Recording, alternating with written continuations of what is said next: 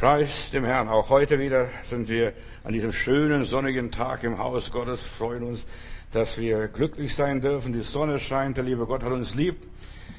Ich habe ein gutes Thema für heute. Was rettet mich vor dem Tod? Nicht wie oder wer, sondern was rettet mich vor dem Tod? Und diese Frage, was rettet mich vor dem Tod ist, was muss ich tun, damit ich länger lebe, damit ich den Tod überlebe, damit ich dem Tod vor der Schippe springe? Also darüber will ich ein paar Gedanken sagen. So, was ich machen kann. Wie werde ich den Tod überleben und, oder wie lebe ich ein gewinnbringendes Leben? Mein Thema ist ja, was rettet mich vor dem Tod? Nicht wer Wer, das wissen wir ganz klar, das ist Jesus und so weiter. Er ist der Retter, er ist der Erlöser, das ist Jesus. Aber was rettet mich vor dem Verderben, vor dem Verfall, vor der Vergessenheit, dass die Leute mich vergessen? Wie bringe ich mich in Erinnerung? Also, das Schlimmste ist, wenn ein Mensch vergessen wird. Aus den Augen, aus den Sinn. Das ist heutzutage sehr populär. Und meine Gedanken, die mich heute bewegen, ist, verewige dein Leben. Ich muss mein Leben verewigen. Das ist hart und aber ist wahr. Ich muss etwas tun für mein Leben, dass ich länger am Leben bin, länger äh, die Leute an mich denken und mich ewig nicht vergessen. Vor allem, dass mich der liebe Gott ewig nicht vergisst. Das ist für mich sehr wichtig, dass der liebe Gott mich in sein Gedenkbuch einträgt und mein Name im Buche des Lebens steht. Das ist sehr wichtig. Dass, wie verewige ich mein Leben? Und Jesus sagt, das Wichtigste ist nicht, dass ihr Dämonen austreiben könnt, Kranke heilen könnt oder Weissagen könnt. Nein, das Wichtigste für einen Jünger Jesu ist, dass der Name im Buche des Lebens steht. Wie verewige ich mein Leben? Das ist meine Gedanken hier. In Sirach Kapitel 3, Vers 14 lese ich, denn was du deinem Vater Gutes getan hast, es geht um das Gesetz, du sollst Vater und Mutter ehren. Das wird nicht mehr vergessen werden, sondern das wird sogar gegen deine Sünden aufwägen, was du gegen oder für deinen Eltern getan hast. Und das Gebot, du sollst Vater und Mutter ehren, ist das einzige Gebot, das Verheißung hat. Und dass du langes Leben hast. Und dass du dich lange am Leben freust. Verstehst du? Und das, das sind diese Grundgedanken, dass wir diese Dinge in unserem Leben haben.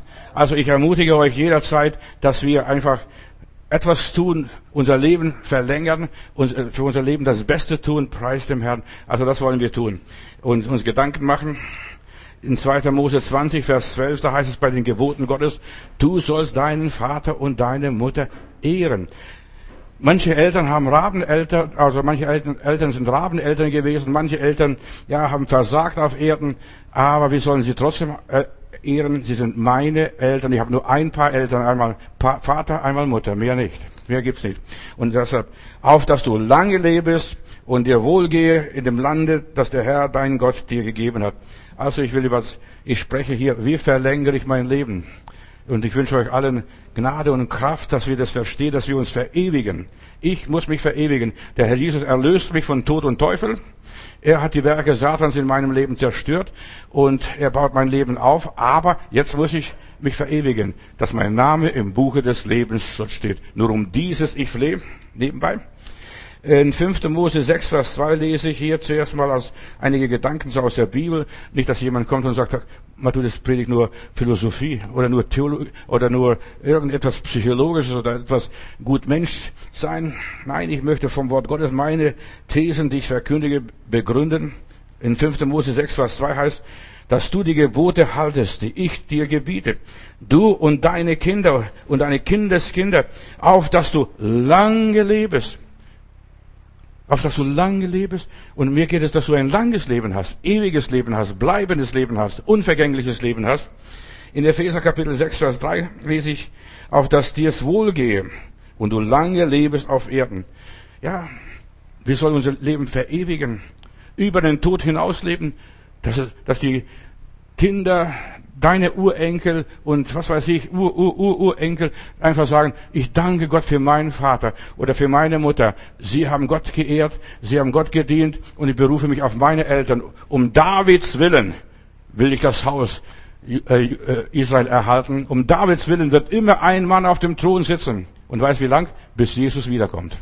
Da war immer ein, ein Mann äh, in der Linie, das, der königlichen Linie, immer ein Mann, bis Jesus kommt in Offenbarung Kapitel 14, ist auch hier ein Gedanke, der mich bewegt. Und ich hörte eine Stimme vom Himmel, die sagte zu mir, schreibe, selig sind die Toten, die in dem Herrn sterben von nun an. Ja, der Geist spricht, dass sie ruhen von ihren Mühen und ihre Werke folgen ihnen nach. Du verewigst dich, wenn deine Werke dir nachfolgen. Ach, das hat der Herr Matthäus gemacht. Der Herr Matthäus hat mich mal für mich gebetet, vielleicht vor 20 Jahren, 30 Jahren oder 40 Jahren oder 50 Jahren. Und die Leute erinnern sich an deine Vaterschaft, deine Mutterschaft. Apostelgeschichte Kapitel 9, Vers 36. Und bei dieser Geschichte werde ich ein bisschen bleiben. Das ist, das ist hier die Tabea oder Tabitha. In der Stadt Joppe lebte eine Jüngerin von Jesus. Schön, eine Jüngerin von Jesus. Das war keine große Missionarin, das war keine große Propheten, sie war nur eine Jüngerin, die folgte Jesus nach. Und sie hieß Tabitha oder Tabea. Und Tabea hat sehr viel Gutes getan und half den Armen, wo sie immer nur konnte. Sie hat sich so auf diese Art verewigt. Sie hat sich in Erinnerung gebracht. Tabitha, Tabea. Und als Petrus in Lydda war, eine Hafenstadt, wurde sie plötzlich krank und starb. Auch gute Menschen sterben, nicht nur schlechte. Alle müssen sterben. Gott hat gesetzt, dass alle Menschen sterben müssen. Aber da sagt vielleicht einer, ja, wie soll ich mein Leben verewigen? Wie soll ich mein Leben wertvoll machen in den Augen Gottes? Und da heißt es hier, äh, sie, sie half, wo sie nur konnte. Und als Petrus in Lydda war, wurde sie plötzlich krank und starb. Man wusch die Tote und bewahrte sie oben im oberen Stockwerk auf. Und die Gemeinde in Joppe schickte deshalb zwei Männer mit der dringenden Bitte zu Petrus. Petrus, komm schnell, wir brauchen deine Hilfe. Petrus ging sofort hin, so lese ich hier in der Bibel. Und als er angekommen war, äh, führte man ihn in die Kammer, äh, in der der Tote lag, die Tote lag. Dort hatten sich viele Witwen eingefunden, denen der Bitter oder Tabea in ihrer Not geholfen hatte. Da haben die Witwen geklagt, Tita Bea hat mir hier einen Rock genäht, Tita Bea hat mir, was weiß ich, ein Kleid genäht, Tita Bea hat mir das und das getan. Die guten Werke folgen ihnen nach. Und ja, ich werde nie vergessen, jetzt, ich mache einen Einschub, äh, ich werde nicht vergessen, die Leute erinnern sich, äh, was ein Mensch getan hat am Tod, da danken sie jemand, du hast mir geholfen. Oh, der, und so weiter. Als meine Frau starb, da haben Leute in unserem Buch oder Stamm oder Buch, wo die, die Leute sie äh, einfach ihre Karten reinkleben konnten oder Text reinschreiben konnten.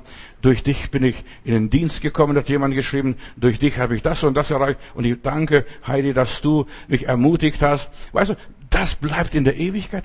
Man dankt jemand für die, für Dinge, wo man Gutes erlebt hat. Und ich bin in Indien, in, äh, Südindien unten und da bin ich in einer aussätzigen Kolonie, komme ich rein, da sehe ich eine Gruppe von Leuten, die weinen oder sind irgendwie was komisches. Ich weiß, was es bedeutet, was die, was Apostel Paulus hier erlebt, oder Petrus erlebt hat, äh, dass die klagten und zeigten Tabea, Tabea, Tabea hat das alles gemacht. Und so waren die, äh, Aussätzigen, die haben sich um einen Mann versammelt, der lag auf seiner Bahre. Das war ein Brahmane, ein hinduistischer Priester. Und dann frage ich meinen Bruder, der mich begleitet, was ist da los? Ach, da ist jemand gestorben, dann, und die haben kein Geld zur Beerdigung. Die haben kein Geld zur Beerdigung. Und dann habe ich gesagt, ja, was ist da los? Ja, die Witwe ist traurig und die Aussätzigen hier sind arm. Sie können keine Beerdigung sich leisten. Dann habe ich den Bruder gefragt, was kostet eine Beerdigung? 50 Dollar kostet eine Beerdigung in Indien im aussätzigen Lager. So, und dann habe ich die 50 Dollar der, der Witwe gegeben. Du, die, die haben mich geküsst, die Hand geküsst und Gott gedankt, dass es noch Menschen gibt, die ein Herz auch für Hindus haben und wir, ja, die gar nicht christlich sind. Ein, das, das war ein hinduistischer Priester dort in diesem aussätzigen Lager, nur nebenbei. Die, die freuten sich, dankten und ich habe das Herz der Leute gewonnen. Die waren offen für das Evangelium. Dann konnte ich nachher predigen. Weißt du, wenn ich nur gesagt habe, du brauchst Jesus oder gerade du brauchst Jesus, hätten die Leute mich nicht angenommen. Aber die Leute wollen zuerst mal Liebe sehen. Und wenn sie Liebe gesehen haben, dann war alles anders. Und jetzt gehe ich weiter hier zu der Tabea. Weinend zeigten sie Petrus die Kleider und die Mäntel, die Tabea genäht hatte. Doch Petrus schickte sie alle raus. Komm, die Klageweiber, geht raus. Er kniete sich nieder, betete und dann wandte sich der Toten zu und sagte, Tabitha, steh auf. Und sofort öffnete Tabitha die Augen und sah Petrus an und richtete sich auf. Das war eine, eine Totenauferstehung. Und ich weiß, sowas gibt es. Das ist kein Märchen. Ich habe selbst erlebt in Heilbronn, Da war eine Schwester, da wurde gerufen aus der Gemeinde, eine Schwester, eine ältere Schwester. Äh, ich rufe zu Hause an und meine Frau sagt, äh, die Emma ist im Sterben, eine Schwester aus der Gemeinde. Bin gleich hingefahren, komme ich rein und die Angehörigen waren im anderen Raum und die Schwester Emma lag in der, im Bett und die Leute haben sich im anderen Raum gestritten. Wer kriegt das? Wer kriegt das? Wer kriegt das? Wer kriegt das? So, die Leute sind materialistisch gewesen. Und ich komme rein und die Schwester von der Gemeinde, die hat die Hände gefaltet von dieser Schwester, die Augen zugedrückt und er sagt, Bruder Johannes, du bist viel zu spät dran. Sie ist schon heimgegangen. Und als ich das hörte, dass sie drüben sich streiten, ich habe sowas noch nie in meinem Leben gemacht. Dann bin ich auf diese Emma hochgesprungen, so ähnlich wie hier der Petrus, und sagt, Emma, du darfst nicht sterben, bestelle dein Haus. Und plötzlich wacht sie auf, macht die Augen auf und sagt, Johannes, wie bist du reingekommen? Und ich sag's durch die Tür. Und dann sagt sie, drüben im anderen Zimmer, da streiten sich über Pelzmantel und Möbel, die Leute. Die hat alles mitgekriegt in der Sterbestunde, was im Nebenzimmer los war. Und er sagt, Emma, du musst dein Haus bestellen. Und weißt du, was mit der Emma war? Äh, der Arzt war schon bestellt, der sollte kommen, aber die Emma lebte und die ist noch nach sechs Monaten in, nach Spanien in Urlaub gefahren. Und, und, und so weiter. Sie hat, sie hat ihr Haus bestellt und geordnet der Verhältnisse. Es ist so wichtig, Geschwister, dass wir unser Häuser, unser Leben ordnen. Sonst können wir nicht in die Ewigkeit gehen, in aller Liebe. So, Petrus reichte ihr die Hand, dieser Tabea, und half ihr aufzustehen. Und dann sprach er den Gläubigen und den Witwen herein, oder bat sie herein, schaut euch an, Tabea lebt. Und was glaubst du, was das für ein Schock war, als ich dann rüberging und der Familie sagte, kommt rüber, eure Mutter lebt, oder Oma lebt, die ist am Leben. Die waren schockiert. Die waren schockiert, als die sich vorher so gezankt haben und die wusste alles. Die hat alles mitgekriegt im Geist, weil zwischen Himmel und Erde, da gibt es so vieles, was nicht in den Schulbüchern steht. Und bald wusste ganz Joppe, was geschehen war. Und viele fanden zum Glauben an den Herrn Jesus Christus. So, mein Thema ist, was rettet mich über den Tod? Was rettet mich über den Tod? Du lebst weiter, wenn andere durch dich zum Glauben leben. Eigentlich leben wir Menschen durch unsere Kinder weiter. Enkelkinder, Urenkel und, und, und, und, und. Ich freue mich, dass mein Enkel hier da ist. Ja. ja und er ist auf der Bibelschule, will Prediger werden oder Missionar werden oder was auch immer, ist jetzt noch nicht ganz klar, was du wirst, aber Gott weiß, was man wird. Weißt du, euch und euren Kindern und eure Kindeskinder gilt diese Verheißung vom Heiligen Geist und was auch alles so ist. Du sollst nach dem Tod weiterleben. Wenn ich gestorben bin, die predigen weiter die dienen weiter. Und dann kommt die nächste Generation und so wird eine Generation nach der anderen abgelöst. Aber du lebst in deinen Kindern, in deiner Familie weiter. Das, was du in deine Familie investiert hast, das hast du in die Ewigkeit investiert. Glaube an den Herrn Jesus Christus, so wirst du und dein ganzes Haus selig. Und dein Haus ist nicht nur aus dir und drei, vier, fünf Kinder. Nein, dein Haus besteht aus Generationen. Der Gesegnete wird gesegnet bis in die tausendste Generation. Der Verfluchte nur in die dritte und vierte Generation, der Gott widerstanden hat, gegen Gott rebelliert hat. Du sollst ein Leben leben, das sich zu leben lohnt.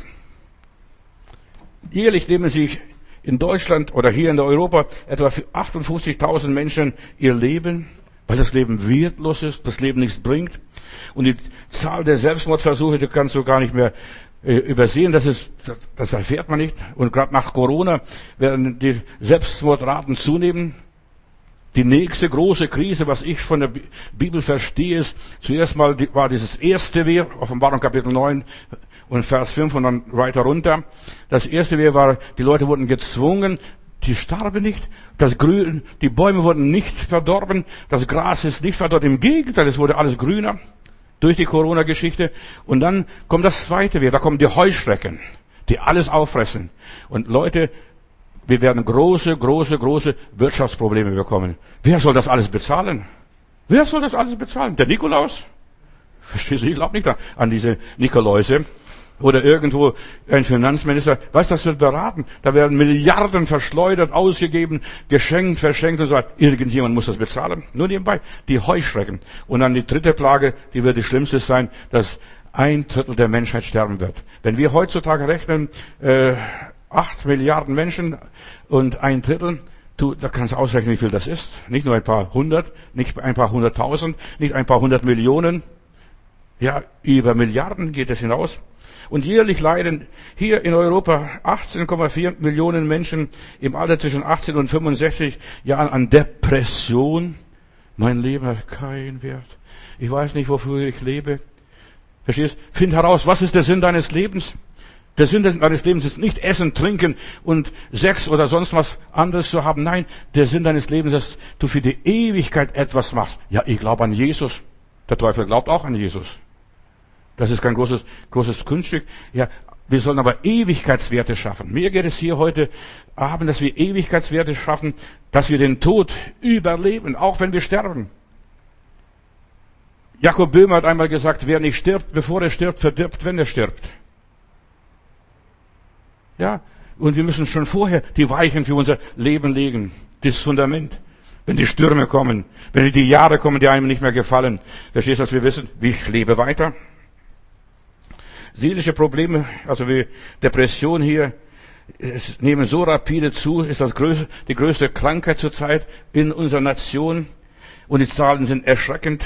Menschen haben verlernt, über ihren Horizont hinaus zu denken, hinaus zu gehen, hinaus zu leben, über den Horizont. Sie leben ein sinnloses Leben, schuften, Häusle bauen oder was auch immer ist, dass, du, dass sie ein Sparbuch haben, aber du kannst dein Sparbuch nicht im Himmel mitnehmen, deine Schätze und so weiter. Die Bibel sagt, sammel Schätze, die im Himmel sind. Und wir sollen nicht nur irgendwelche Schätze, irgendwelchen Plunder sammeln, sondern, sondern wir sollen bleibende Schätze sammeln. Nicht nur Stroh, Stoppeln, Holz und so weiter. Alles wird verbrennen. Wir sollen unverbrennbare, unvergängliche Schätze sammeln, ihr Lieben. Die meisten Menschen leben nur ein kurzlebiges Leben. Und das Leben hier auf dieser Welt ist so schnell. Mit dem Tod ist, denken viele, ist zu Ende. Wenn ich tot bin, liege ich 1,80 Meter unter der Erde und schaut das Gras von unten wachsen an. Aber bei der Tabea war das Leben nicht zu Ende mit ihrem Tod. Als Petrus kam, als das Evangelium kam, als die gute Nachricht dorthin kam, plötzlich Petrus sagt, das darf nicht sein. Wenn er so viele Geschwister hier so viel Gutes durch Tabea bekommen hat und sie ist noch viel zu jung, um zu sterben. Sie war wahrscheinlich Diakonisse, eine liebe Schwester in der Gemeinde. Unser Leben geht rasend vorbei und wir sollen Ewigkeitsfrucht schaffen. Ewigkeitsfrucht von unseren Lippen. Und was Gott sucht, ist die Frucht. Was für eine Frucht haben wir in unserem Leben? Und Jesus sagt, wer in mir bleibt und ich in ihm, der wird viel Frucht bringen. Sogar Ewigkeitsfrucht. Unsere Frucht soll bleiben und wir werden Freude im Herrn haben. Große Freude, großen Segen, große Gnade. Bleibende Früchte. 1. Korinther Kapitel 3, Vers 10 lese ich. Paulus spricht von seinem Leben nach der Gnade Gottes, die mir gegeben ist, und ich kann sagen, auch mir gegeben ist. Es ist Gnade, dass du dein Leben gestalten kannst, so wie Gott es will. So, und dass du Ewigkeitswerte schaffen kannst. Nach Gottes Gnade, die mir gegeben ist, habe ich den Grund gelegt, wie ein weiser Baumeister. Ein anderer baut da drauf. Und ein jeder sehe zu, wie er darauf baut. Ich muss gucken, dass das Fundament stimmt. Dass die Weichen in die richtige Richtung gestellt werden. Aber du musst auch gucken, dass du richtig baust. Du brauchst die Salbung für Weiterbauen. Das, was dir deine Eltern vermocht, vermacht haben, was dir, ja, die Gemeinde dir gegeben hat. Denn es gibt ja Vaterschaft, nicht nur Mutter und Vater. Du sollst auch, in der Gemeinde gibt's Mutter und Väter und Säulen in der Gemeinde. Wir sollten diese Säulen achten und schätzen und lieben. Und ein jeder sieht drauf zu, was wir er baut. Alles in dieser Welt verändert sich. Einerseits beglückt es mich. Also Veränderung, immer was Neues. Die Güte Gottes ist alle Tage neu. Das ist auch, auch eine ständige Veränderung. Aber andererseits bedrückt es mich. Komme ich mit? Kommt meine Seele mit? Bleibt mein Haus wirklich bestehen, wenn die Stürme kommen? Bleibt das bestehen, was ich aufgebaut habe? Was ich zusammengehamstert habe, zusammengeholt habe? Denk an diesen Kornbauer dort in der Bibel. Oh, Gott hat mir so viel Gnade gegeben. Ich brauche eine größere Scheune und so weiter. Und heute Nacht wird man deine Seele fordern. Und was wird es sein, das du bereitet hast? Denk drüber nach. Denk drüber nach. Was wird aus deiner Familie, aus deinem Haus? Ich werde nie vergessen, und mein Uropa, ich, er war ein Stundist, so ein Wanderprediger in, oben in Ostpreußen, Memel. Und im Winter, tags, Sommer über hat er auf dem Feld gearbeitet als, als Bauer. Aber ah, im Winter, da ist so von so Haus zu Haus gezogen, also Bauernstube zu Bauernstube, so Art wie die Mennoniten. Die haben einen schönen Saal gehabt und dort hat er gepredigt. Und ich weiß noch wie heute, äh, hat mir meine Oma erzählt, da ist Opa immer reingekommen mit der Bibel in der Hand und sagte, Mutti, Du und dein ganzes Haus, wir werden gerettet werden. Und die waren nur zwei, also das Ehepaar, und die haben acht Kinder gehabt, und keines der Kinder war gläubig. Aber die Verheißung war da. Und dann besuche ich meine Tante, so, so weitläufig verwandt, aber ist ja von diesem Vater, Opa hier eine Tochter gewesen. Und sie hat gesagt, schau Johannes, ich habe die Bibel vom Opa. Und da stand drin, ganz vorne reingetragen, ich und mein Haus, wir werden gerettet. Und ich muss eines sagen, ist in unserer Linie, in eurer Linie wahrscheinlich auch, da sind fast alle Christen, alle gläubig, dienen irgendwo den Herrn, auch wenn es verschiedene Gemeinden sind. Und ich bin erstaunt, als wir dann hier nach Deutschland kamen und mein Vater hat einfach gesagt, weißt du, wir wissen nicht, äh, ob unsere Verwandte drüben in Sibirien, die sind, die Hälfte meiner Verwandtschaft ist in Sibirien verfrachtet worden vom Stalin damals. Die sollen Christus kennen. Wir haben hier in Deutschland Jesus kennengelernt. Dann hat das Rote Kreuz beauftragt und hat gesagt, gibt es noch von dieser Familie drüben jemand am Leben? Wir wollen sie finden. Und dann kriegen wir das, die Briefe kreuzen sich die haben uns auch gesucht, die sind auch Christen gewesen, kamen in der Baptistengemeinde, wurden getauft und die wollten uns auch den Glauben an Gott beibringen. Und so haben wir uns gegenseitig getroffen, ich und mein Haus und auch auf seiner Linie vom Opa ist keiner oder fast niemand, der nicht Jesus kennt, der nicht Jesus irgendwo dient. Weißt du, es liegt an uns, wir müssen festhalten am Wort Gottes. Verewige dein Leben. Die sind schon längst tot. Die gibt's gar nicht mehr.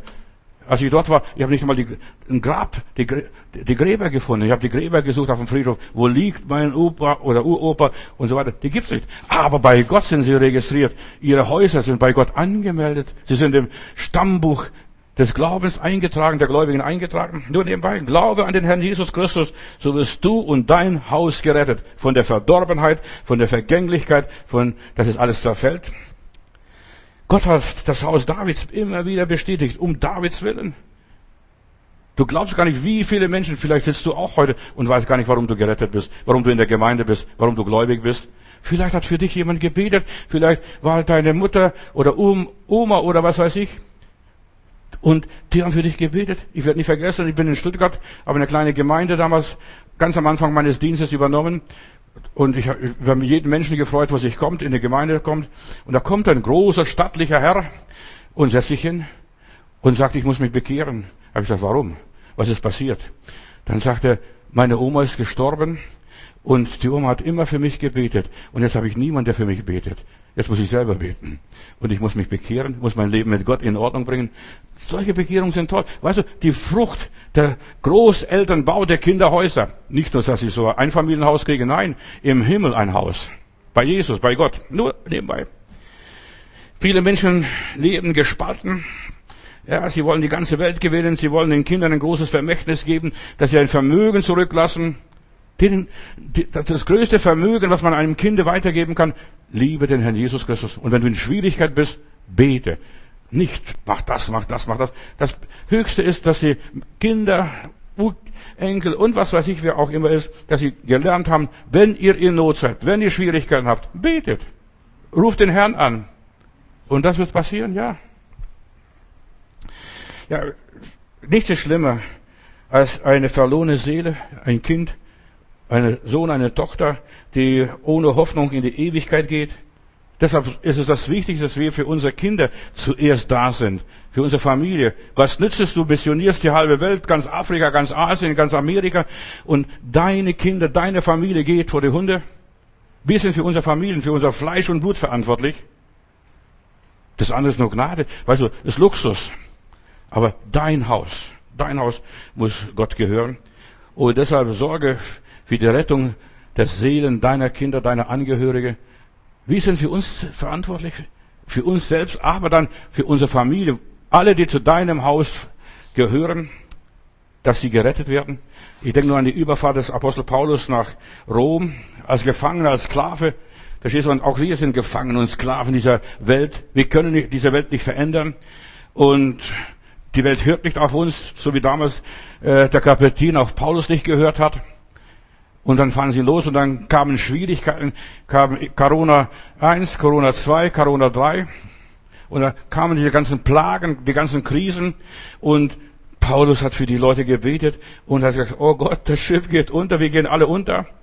Aber da stand der Engel des Herrn an meiner Seite, sagt er nach einer Nacht, durchwachten, durch gebetete Nacht. Und der Engel hat gesagt, das Schiff wird untergehen. Aber alle Seelen, die mit dir mitfahren, die werden gerettet. Und 276 Seelen sind gerettet worden. Großartig. Alle, die mit, mit, mit dir mitfahren, die waren gar nicht Christen. Die waren gar nicht gläubig. Selbst wenn du nicht, wenn deine Kinder nicht den vollen Weg des Evangeliums gehen, wenn sie Gott nicht gehorchen, aber die mit dir mitfahren, mitgehangen, mitgefangen, also auch geistlich positiv gesehen, und die wurden alle gerettet.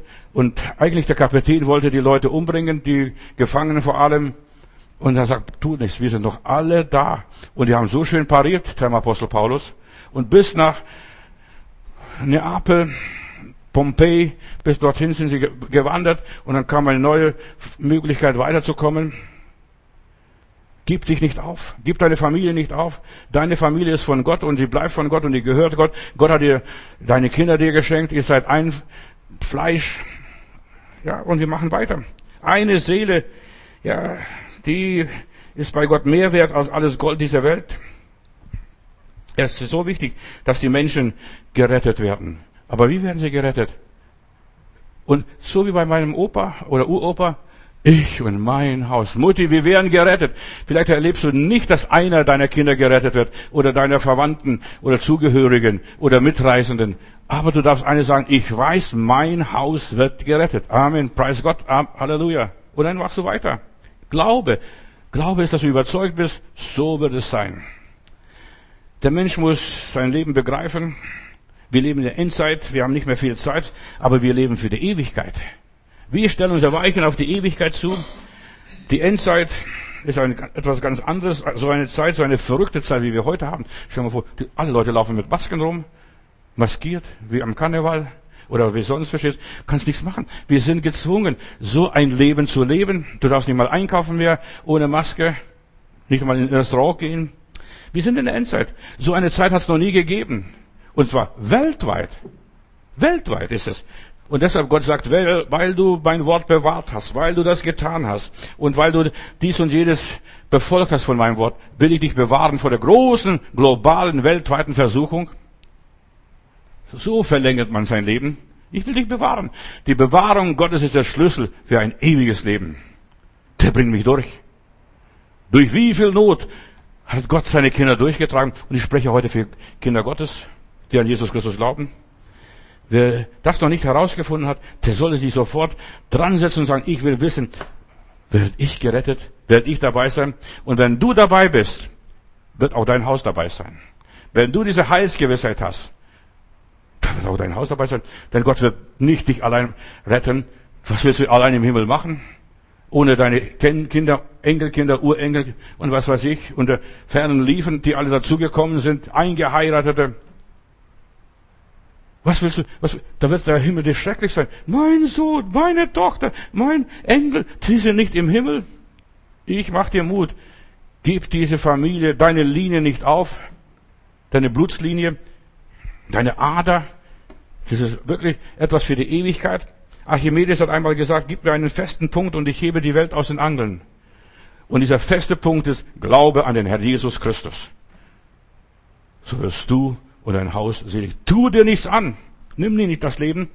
Du brauchst in deinem Leben einen festen Punkt, einen Axiom, einen Anker, etwas, ein Grundprinzip. Mein Erlöser lebt. So wie dieser Hiob. Und er ist der Letzte, der sich aus dem Staub erhebt. Er ist der, der das Licht nachher ausmacht. Er ist nachher, der die Tür zumacht. Er ist derjenige, der uns in Sicherheit bringt. Und Jesus sagt, ich will vorausgehen und euch eine Stätte zubereiten, auf dass ihr dorthin kommt, wo ihr sicher und geborgen seid und Frieden habt. Grundsätzlich, jeder Tag, den wir erleben, ist ein Stück unseres Lebens. Und wir sollen Schätze sammeln. Jeden Tag was Nützliches tun. Wir sollten jeden Tag wenigstens einer alten Frau eine Zwiebel schenken. Wie Tolstoy einmal erzählt in seiner Geschichte.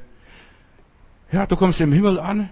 Und da kam ein Gottloser, ein Verlorener, ein Räuber in den Himmel. Und Petrus steht vor der Tür, so erzählt Tolstoy diese Geschichte. Und will in den Himmel gelassen werden. Und dann sagt hier kommt niemand rein, der nicht was Gutes getan hat. Und dann war die Frage, was hast du Gutes getan? Du bist ja ein Räuber. Du hast andere Leute ausgeraubt und so weiter.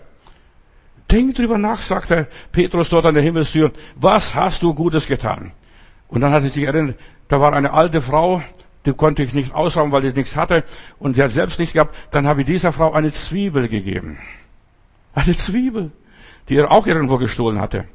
Und, und, Gott, und dieser Petrus sagte, wegen dieser Zwiebel, weil du dieser armen Frau geholfen hast und ihr Stück weit glücklich gemacht hast, darfst du rein in den Himmel.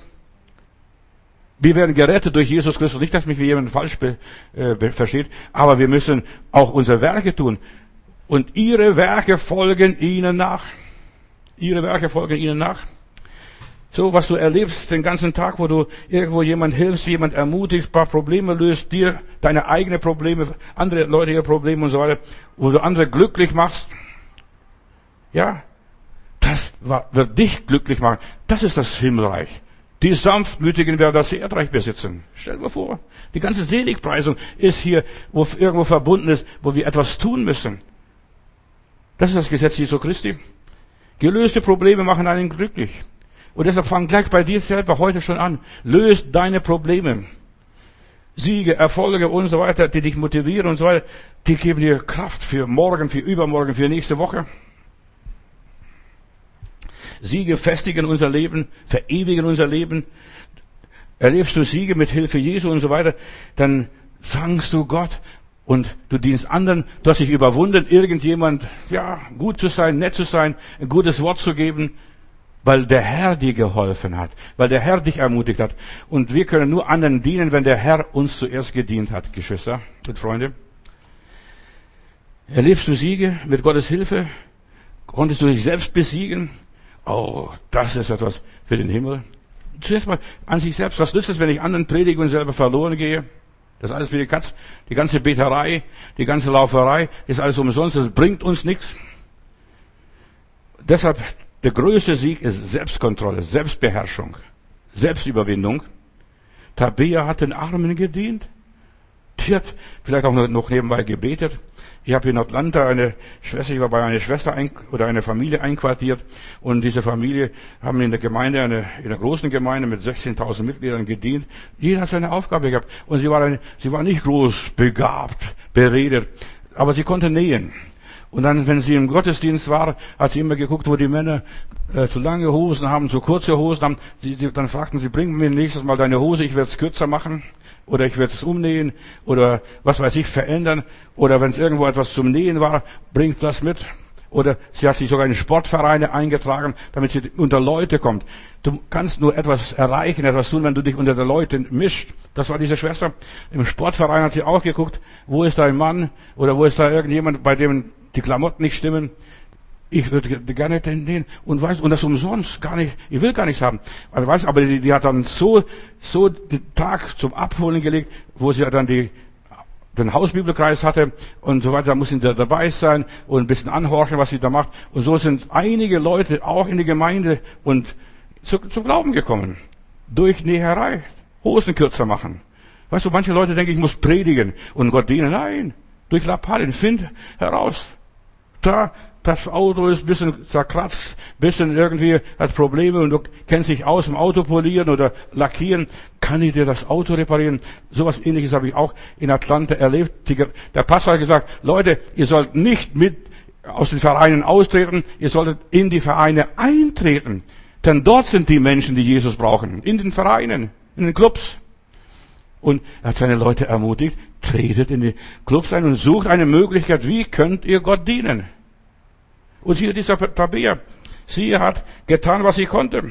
Sie hat den Armen gedient. Arme werden wir immer bei uns haben. Arme werden wir immer bei uns haben. Arme können dir nichts zurückgeben. Die Arme können dir höchstens Dankeschön sagen. Das ist alles, was sie können. Was rettet mein Leben?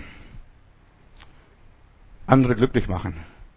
Nur das. Andere glücklich machen. Nicht andere bekehren.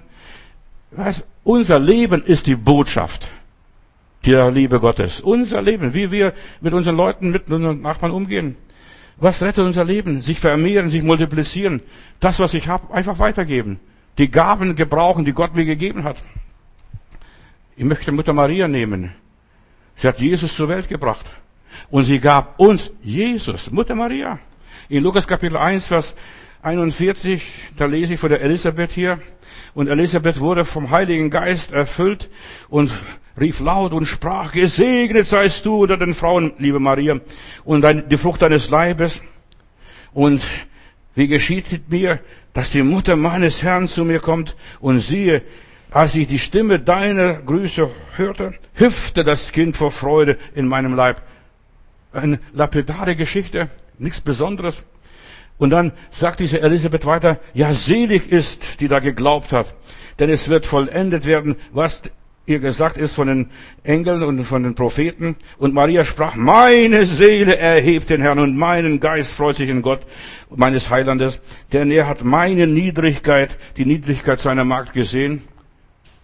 Meine Seele lobt und preist den Herrn. Versteht? Hier begegnen sich zwei geisterfüllte Menschen.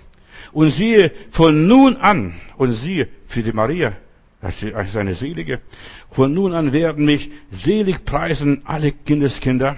Mutter Maria, Maria hat geholfen, Maria, Maria, Maria, Maria, Maria.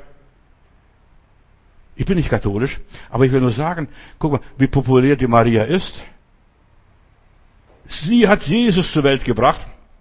Willst du auch so selig werden und so gepriesen werden wie Maria? Dann bringt Jesus in diese Welt. Dann bringt Jesus zu den Menschen. Verherrliche Jesus zu den Menschen. Tu etwas für Jesus. Maria hat Jesus gebracht. Gib Raum dem Herrn Jesus Christus in deinem Leben, dass sich Jesus durch dich verwirklichen kann. Und jeder neue Tag gibt uns eine gute Gelegenheit, Jesus zur Welt zu bringen. Ha, du kannst jeden Tag einen Heiland zur Welt bringen. Bei dem, dorthin. Du kannst jeden Tag ein Lichtstrahl sein. Du kannst jeden Tag so ein himmlischer Stern sein, wo du Jesus den Menschen bringst und wo du dich verewigst. Was die Maria getan hat, die hat sich verewigt durch Jesus Christus. Also das war Maria, das war eine besondere Gnade, eine besondere Vorsehung. Nein. Das haben alle Christen das Gleiche. Maria ist nichts Extras. Maria war auch ein Mensch wie du und ich. Und Gott will aus uns Marias machen.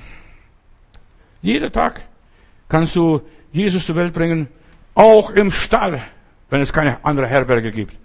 Und selbst es war kein Raum in der Herberge. Die Maria hat nur Windeln dabei gehabt. Das war alles, was sie dabei hatte für die Entbindung.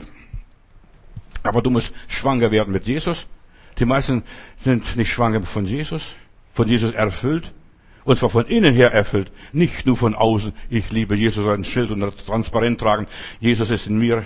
Nein, Jesus muss in dir wirklich sein. Das ist A und O. So, selbst im Staat, sie hat es gar nicht groß gedacht, ist mir vollkommen egal, aber ich bringe Jesus in diesem Saustall. Ja, bring ihn. Wir haben in Stuttgart eine Schwester gehabt, die wollte armen Leuten dienen und die ist dann so so ärmeren, schwächeren Leuten gegangen in ihrer Nachbarschaft und dann hat sie, wenn sie gewusst haben, hier wohnen asoziale Leute oder ja Messis, auf Deutsch gesagt, dann ging sie hin und fragte, darf ich bei Ihnen aufräumen? Und so beim Aufräumen hat sie den Leuten geholfen. Die Leute waren dankbar, weil sie selbst keinen Überblick mehr hatten, den Überblick verloren. Sie hat geholfen, dass die Leute wieder Überblick finden, dass wieder schön und, nach, und oft sind die Leute sogar in die Gemeinde gekommen, weil sie anderen gedient haben. Weißt du, wir werden groß, wir verewigen unser Leben als Diener Gottes. Der Größte unter euch sei euer alle Diener. Ja, fang an, wenn du so Messe kennst in deiner Umgebung, deiner Nachbarschaft, sag, kann ich Ihnen helfen? Unsere liebe Schwester Doris, die hat auch, ja, wie viel Container, wie viele Leute entrümpelt. Ich denke, sie hat einen guten Dienst gemacht und sie hat vielen Leuten geholfen. Die wäre vielleicht auch so eine Tabea. Die hat entrümpelt und die hat das gemacht, die hat das gemacht. Weißt du, wir werden selig, indem wir etwas Produktives für Jesus tun auch, mit Drecks, auch die Drecksarbeit, Jesus in den Stall zur Welt zu bringen, wäre eine Weihnachtsbotschaft für mich, aber ist es nicht. Selbst wenn du Menschen geholfen hast in einer hoffnungslosen Situation, der Mann wird es nicht vergessen oder die Frau. Jeder Tag gibt uns neue Möglichkeiten, neue Herausforderungen, wo wir reifen können. Aber das ist unter meiner Würde. Ich bin zu was Größerem berufen. Ja. Aber tu die Drecksarbeit. Wie Maria. Gott hat meine Niedrigkeit gesehen, Toiletten putzen. Oder, was weiß ich, Geschirr abwaschen. Oder Babysitter machen bei irgendjemandem. Wir haben auch in Heilbronn jemanden gehabt, diese Person war kinderlieb, Kinderkrankenschwester war sie sogar und so weiter. Und sie hat sich als Aufgabe, wir haben so einen Gabendienst gehabt und über Gaben gesprochen, welche Gaben kann ein Mensch haben.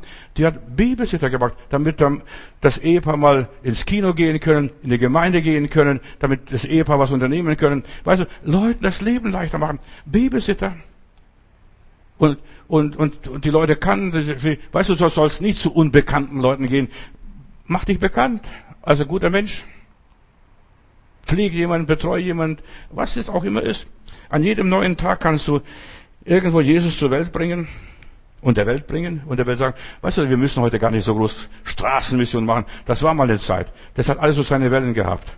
Aber heutzutage ist, dienet, dienet einander mit Freuden, kommt vor sein Angesicht mit Frohlocken. Das sind die Worte Gottes. Und jeder Tag gibt uns neue Möglichkeiten, um geistlich zu reifen und jeden Tag, dass wir uns selber steigern und unvergesslich machen. Der hat mir geholfen. Die hat mir geholfen. Die hat, die stand mir bei.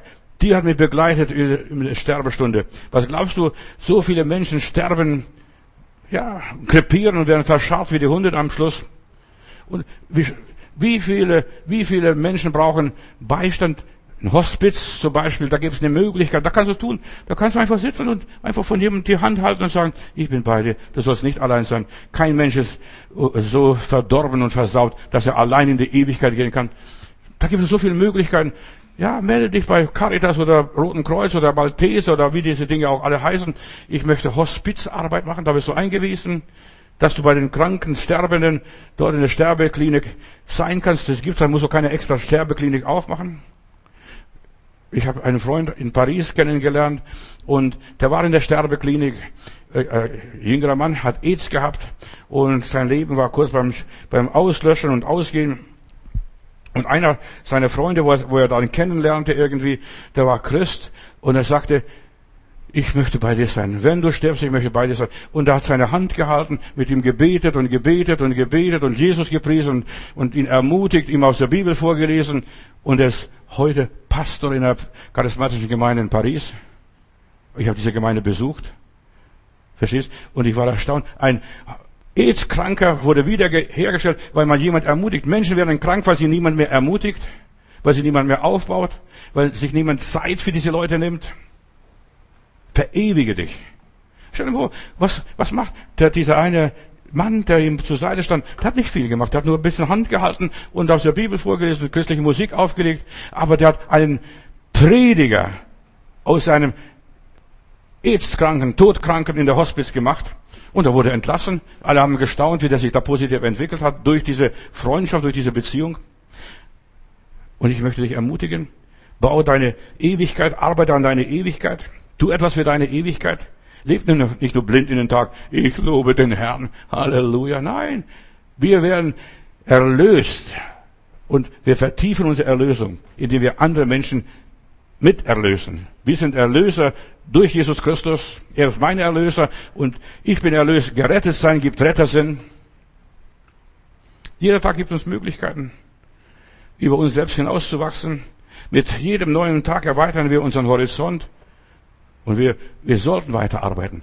Nicht nur im Wohnzimmer vom Fernseher hocken und die ganzen, den ganzen Quatsch sich angucken. Jeder neue Tag, ja, könnte ein Gewinn sein für uns, ein Schatz sein, ein Diamant, eine Perle und könnte uns von diesem wertlosen, sinnlosen Leben erlösen. Ihr habt einen Menschen in die Ewigkeit geholfen. Ihr habt einen Menschen Mut gemacht. Ihr habt meines Menschen Herz erfreut. Wir können jeden Tag die Lasten selber unsere eigenen Lasten ablegen, aber auch anderen Leuten die Lasten abgenommen, abnehmen, damit sie schneller laufen, damit sie das Ziel erreichen. Jeden Tag sterben wir Tote und müssen jeden Tag sterben. Und jemand hat einmal gesagt, ich sterbe tausend Tote. Wir müssen loslassen, hergeben und uns überwinden. Und wer nicht überwindet, der wird keine Krone bekommen. Der wird nicht bei Jesus sein, der wird irgendwo natürlich im Himmel sein, aber irgendwo in der letzten Bank sitzen. Das Gestern gehört mir noch nicht, oder das Gestern gehört mir nicht mehr. Und das, die Zukunft, das Morgen gehört mir auch noch nicht. Mir gehört nur diese Zeit. Jetzt, was ich tue und was ich lebe. Deshalb, was ihr heute einem der geringsten getan habt, habt ihr mir getan. Und was, was hat der Herr Jesus erwartet, dass die Leute tun sollten? Wer einem Menschen einen Becher kalten Wassers gegeben hat? Verstehst? Wer einen Menschen da ein bisschen bekleidet hat oder begleitet hat? Ja. Und das habt ihr mir getan. Herr, wo? Ja, was ihr einem der geringsten Menschen getan habt, das habt ihr mir getan. Einem kleinen Kind, eine, einer alten Oma, das habt ihr mir getan. Wir alle werden eines Tages sterben. Und was nimmst du mit? Du nimmst nichts mit. Absolut nichts. Aber es sei denn, du hast etwas transferiert in ewige Werte, in der himmlischen Bank. Nicht nur Finanz. Ist, ja, vielleicht ist, sind auch Finanzen, aber das ist nicht das Wichtigste, weil es, man kann seine Seligkeit nicht mit Geld erkaufen. Nur mit Liebe und nur mit dem Herzen. Was ist eigentlich der Tod? Lass mich ganz kurz nachdenken, damit wir wissen, von was ich hier rede. Was rettet mich vor dem Tod? Viele sind schon tot, bevor sie sterben. Und sie haben noch nie richtig gelebt. Und wir sollten den Menschen Mut machen, dass sie richtig was erleben, dass wir selbst was erleben. Weißt du, in dem Maße, in dem ich was erlebe, erlebt auch der andere was. Weißt du, ein, wo ein Topf ist, auch, ist ein Deckel. Wir ergänzen uns gegenseitig.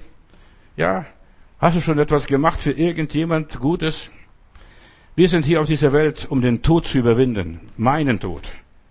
Dass ich in der Ewigkeit bin, nach mir die Sinnflut hier auf Erden, aber ich habe Hoffnung. Hab, weißt du, an jedem Tag werden Menschen kommen, und das bin ich mir sicher.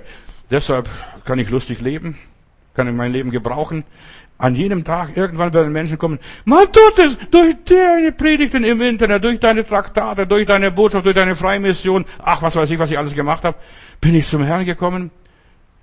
Der eine begießt, der andere pflanzt, der andere macht das und so weiter. Wir sind also nur Mitarbeiter Gottes. Der Herr ist der, das rettet, aber durch deinen Dienst. Und die werden meine Hand küssen.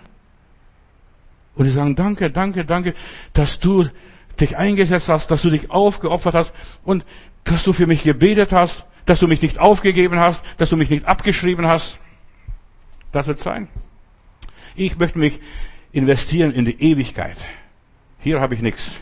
Hier muss ich alles da lassen. Das letzte Hemd hat keine Taschen. Im Jenseits, ja, hier im Diesseits bestimmen wir unser Jenseits. Wie habe ich hier gelebt? Habe ich wirklich guten Samen ausgestreut? Weißt du, was das ist? Stück von mir weitergeben. So eine Ehre, so ein Korn, da gibt es immer Stück von sich selbst weiter, weiter, weiter, weiter, weiter. Du hast nichts mehr am Schluss.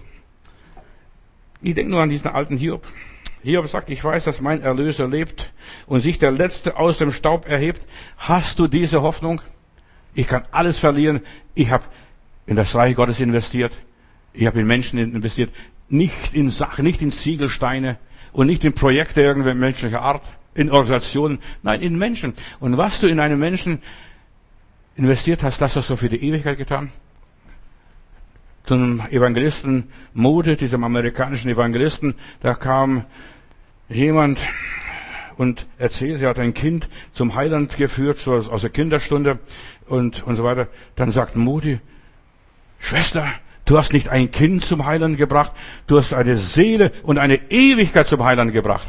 Weißt du, wenn ein alter Mensch bekehrt, so hat der Moody dann weiter gesagt, wenn ein alter Mensch bekehrt, du hast nur ein, ja, ein Leben gerettet, gerade noch wie ein Brand aus dem Feuer. Aber wenn du ein Kind rettest, ein Kind rettest, dann hast du das Leben, ein ganz komplettes Leben noch. Das könnte Priester werden, könnte Missionar werden, könnte das werden und so weiter. Hast ein ganzes Leben für Gott gewonnen und seine Seele noch obendrauf. Ist so wichtig, dass wir mit Hoffnung arbeiten. Und wir sollen, und ich denke, wir haben etwas vernachlässigt. Ich habe heute irgendwo was ein bisschen zugeguckt. Weißt du, heutzutage, der Teufel bietet den Kindern so viel Dreck, Schmutz und was weiß ich, Satanismus, Okkultismus. Und wo sind die Christen, die christliche Filme, Videos, YouTubes machen oder sonst was? Für Kinder, wo die Kinder begeistert. Wir haben die Antwort und wir geben die Antwort den Leuten nicht. Einfach Kindermission. Heutzutage wird kaum Kindermission betrieben. Der Teufel kassiert die Kinder. Guck mal, die sitzen am Smartphone und pipi, pipi, pipi, pipi, pipi. Verstehst du? Und das soll, wo sind die christlichen YouTubes, die christlichen Filme? Es ist katastrophal. Die Kinder sollen erreicht werden. Wenn du ein Kind für Jesus erreichst, erreichst du ein Leben und eine Seele für die Ewigkeit.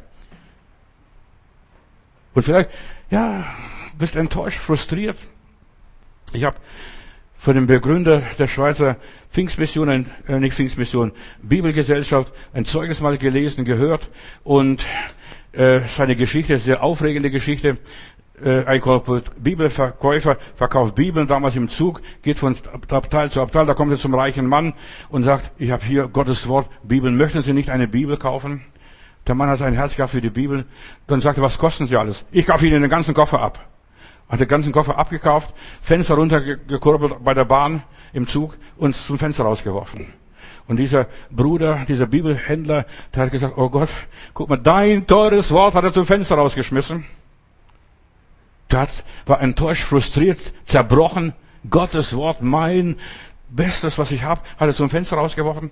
Nach Jahren steht er in der Versammlung, irgendeine Konferenz, eine große Konferenz ist, und da heißt es, heute spricht ein begnadigter, beredeter Redner, Alexander hieß er, und also der wird heute sprechen, ein Evangelist, ein junger, dynamischer Evangelist, und den will ich hören.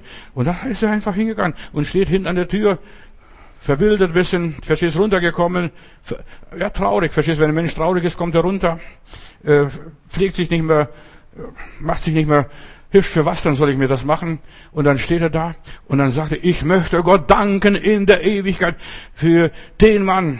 Ich wollte meinem Leben das Ende machen. Ich lag auf den Schienen und wartete, bis der Schnellzug kommt und wollte sterben. Mein Leben war nicht wert. Und dann sehe ich im Graben einen Koffer.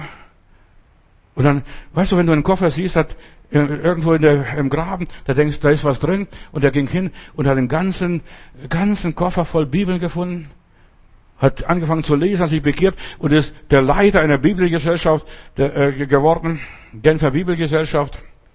Und, und war ein dynamischer Redner. Ich möchte dem Mann danken. Und der Mann steht hinten, der bricht in Tränen aus. Dann geht er auf den Evangelisten mal zu, oder diesen Prediger zu, und sagt, wo war das, wann war das, wie war das? Und dann da und da. Und das war meine Bibel, die zum Fenster rausgeworfen sind, wurden. Meine Bibel. Unsere Arbeit im Herrn ist nicht vergeblich. Selbst wenn die Leute Traktate auf die Straße hinwerfen, die Bibel zum Fenster rausschmeißen und was weiß ich, dir die Tür vor der Nase zuschlagen, gib nicht auf. Manchmal hat Gott auf die Menschen abgesehen und die Menschen sind harponiert. Sammelt Schätze. Es ist nicht vergeblich, unsere Arbeit. Ich lese weiter. Ja, Jesus ist bei der Samariterin dort in Palästina, Johannes 4, Vers 14.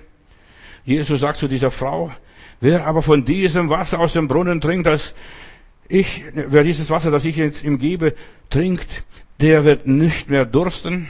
Dieses Wasser wird zu einer unversiegbaren Quelle werden in ihm. Weißt du, das wird Leben schenken. Du wirst leben. Wenn du von dem Wasser trinkst, was Jesus dir gibt, wirst du ewiges Leben haben. Du, ja, Du begeisterst die Leute, so wie dieser Alexander, dieser Prediger das getan hat. Der Heilige Geist wird bei uns bleiben, ihr Lieben. Und Jesus sprach von dem Heiligen Geist, der kommen sollte. Du kannst dein Leben verewigen. Bitte halte dich fest, auch wenn du Antipfingstler bist. Halte dich fest, äh, wenn du den Heiligen Geist hast. Der Heilige Geist sagt, und Jesus sagt von dem Heiligen Geist, und er wird bei euch bleiben ewiglich, auch wenn du krepierst, auch wenn du verreckst, auch wenn du stirbst, auch wenn es dich nicht mehr gibt. Der Heilige Geist bleibt bei deiner Seele. Er ist der Tröster. Er hält deine Hand bis über die Ewigkeit hinaus, bis am Thron Gottes. Und jeder, der den Heiligen Geist hat, hat ewiges Leben. Denn der Geist Gottes gibt unserem Geist Zeugnis, dass wir Kinder Gottes sind. Und Kinder Gottes sterben nicht. Und Jesus sagt, wer an mich glaubt, der wird leben, obgleich er stürbe. Verlängere dein Leben. Was rettet mich? Dass ich fest an Jesus glaube. Weißt du, einmal gerettet reicht nicht aus, in aller Liebe. Reicht nicht aus. Wir müssen unsere Berufung festmachen. Und das ist, indem ich weitermache, weitergehe und mich weiter im Herrn entwickle. Und dann durch den Heiligen Geist werde ich Milliarden von Jahren leben. Lichtjahre. Da kann, vielleicht gibt es eine neue Welt wieder und was weiß ich. Ohne den Heiligen Geist gäbe es kein, heilig, kein ewiges Leben. Hätten wir keine Hoffnung nach dem Tod. Mit dem Tod ist für mich nicht alles zu Ende. Der Heilige Geist wird bei mir bleiben, ewiglich. Und das steht fest. Das steht fest. Selbst wenn ich verbrannt werde, selbst wenn ich vergast werde, egal was mit meinem Leben passiert, der Heilige Geist ist da und der Heilige Geist ist unzerstörbar. Der wird bei euch bleiben ewiglich. Deshalb ist es so wichtig, werde voll des Heiligen Geistes. Ich habe so viele Berichte gehört und gelesen und mich dafür auch interessiert, wie die Nahtoderfahrungen, wenn wir sterben, da denken wir, da hört alles auf. Aber die Leute, die wieder zurückkamen ins Leben, die, so wie diese Emma hier, von der ich euch erzählt habe, die hat alles gewusst, was passiert. Und die hat ihr Leben ganz anders gelebt. Menschen, die einmal gestorben waren, die fangen an, ganz anders zu leben, die wieder zurückkommen.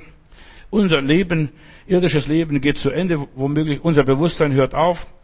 Das, das Sterben ist etwas ganz Natürliches. Ja, ist ein Prozess, ein fließender Prozess. Der Körper verabschiedet sich durch verschiedene Phasen des Lebens.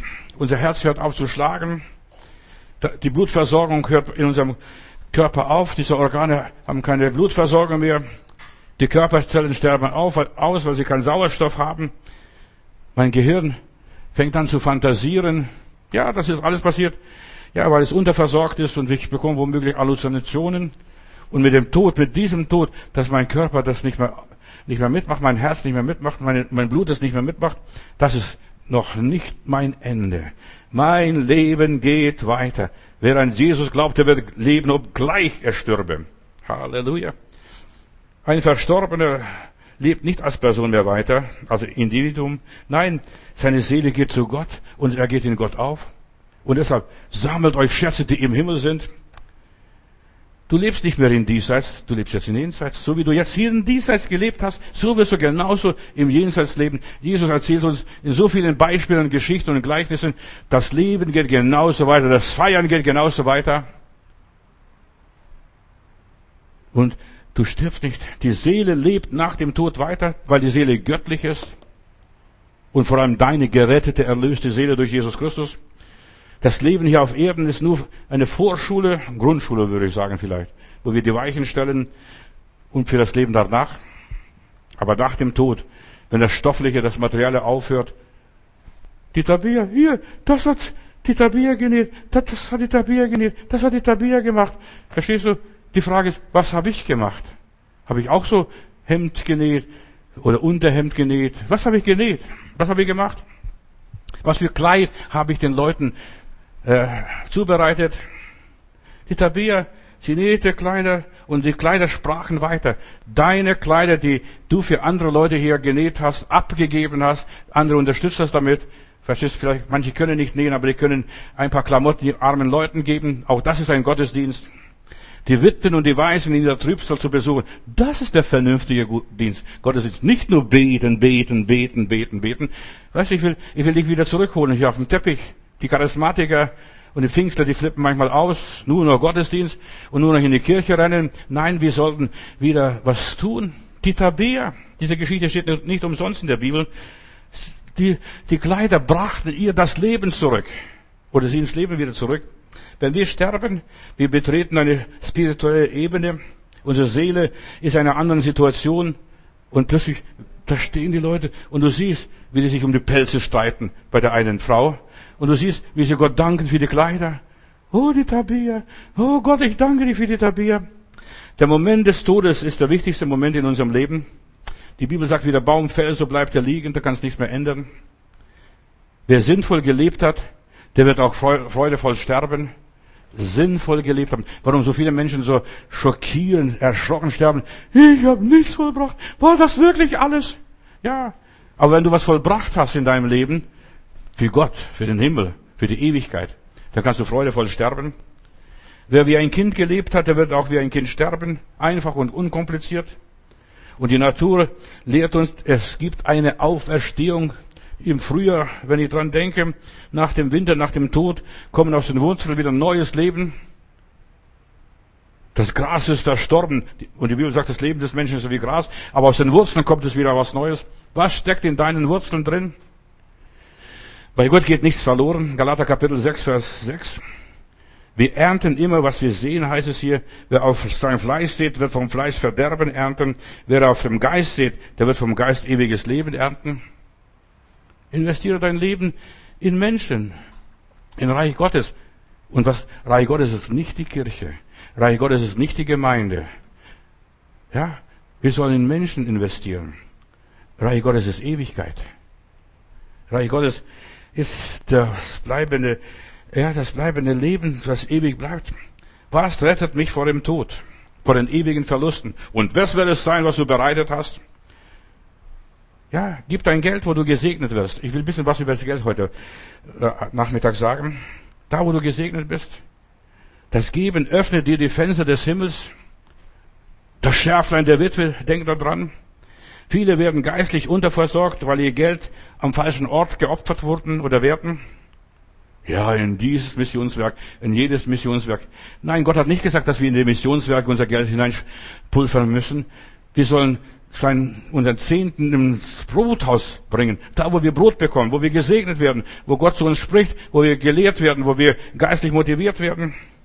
Ja, viele bringen ihr, ihr Geld ins falsches, falsches Geschäft, kaufen Brot, wo sie nicht satt werden, oder Getränke, wo ihr Durst nicht gelöscht wird. Da, wo du gesättigt wirst. Ich denke nur an diese Oma, von der ich euch mal erzählt habe.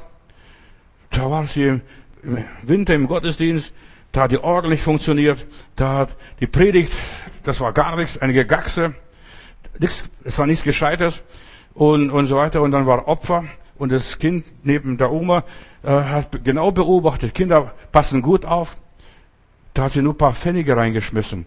Und dann gehen sie nach Hause und schimpft über den Gottesdienst, über die Gemeinde, über die Kirche und, und so weiter. Und dann sagt das Kind, Omi, für zwei Pfennige kannst du nicht mehr kriegen. Für zwei Pfennige kannst du nicht mehr kriegen. Du, Gott hat mir eine Botschaft mal geschenkt vor Jahren. So groß wie das Opfer ist und so groß wird auch der Segen sein. Kleine, kleine Opfer, zwei Pfennige, die bringen nicht viel. Du kannst nicht mal einen Lutscher kaufen dafür.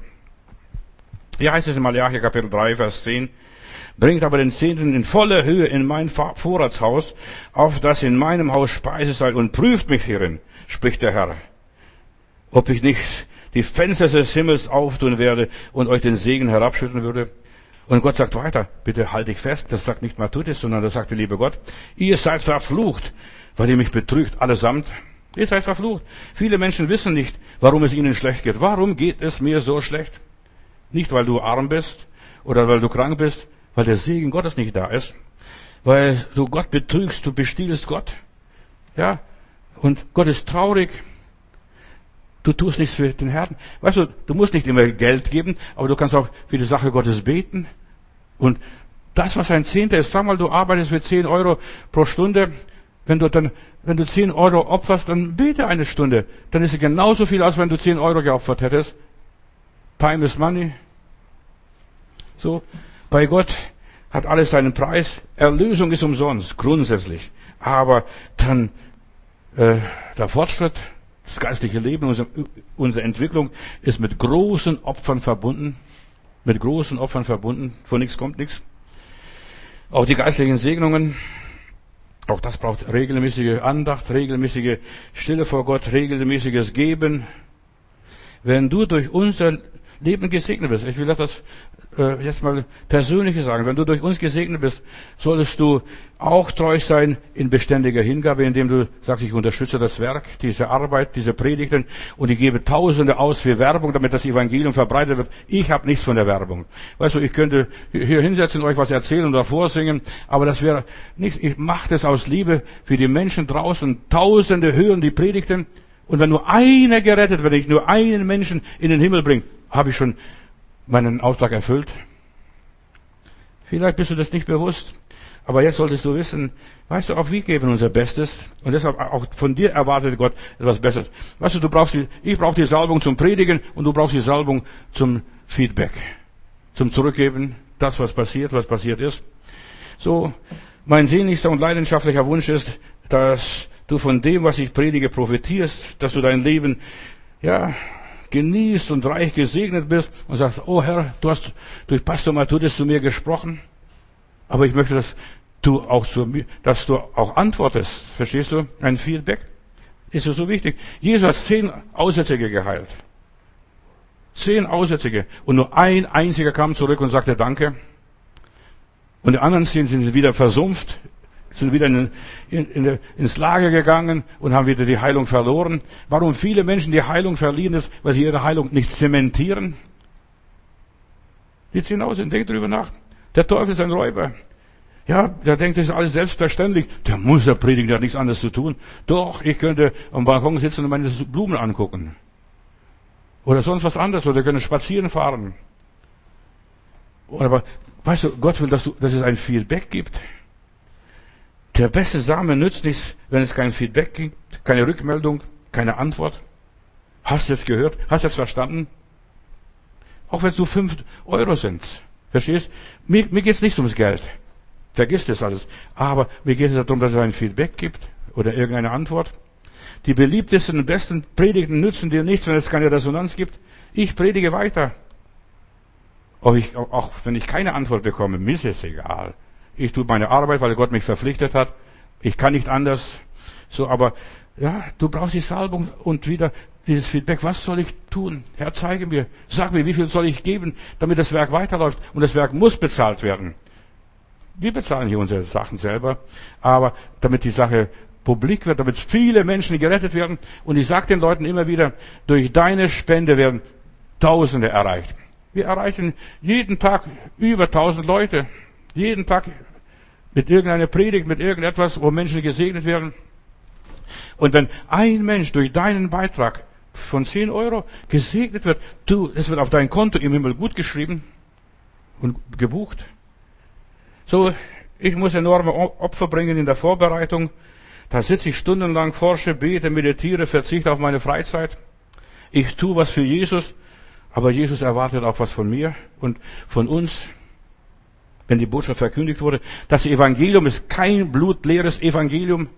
Weißt du, das Blut fließt rauf und runter. Und es ist so wichtig, dass es ein Feedback gibt. Sonst ist es nutzlos und wirkungslos. Das sage ich immer wieder. Ich, nimm mir kein Blatt vor Mund. Wir müssen uns investieren. Wir müssen Miete bezahlen. Wir müssen dies und jedes tun. Ich habe in der Vorbereitung, da profitiere ich am allermeisten. Weißt du, ich mache das gerne, weil ich hier in der Vorbereitung so viel lerne. Das kann ich gar nicht rüberbringen, was ich dort lerne. Und begreife, was Gott mir aufschließt. Für mich ist die Vorbereitung der größte Gewinn. Und ich predige für mich selbst. Das, was mich bewegt, was mich beschäftigt, was ich suche. Wie kann ich mein Leben verlängern?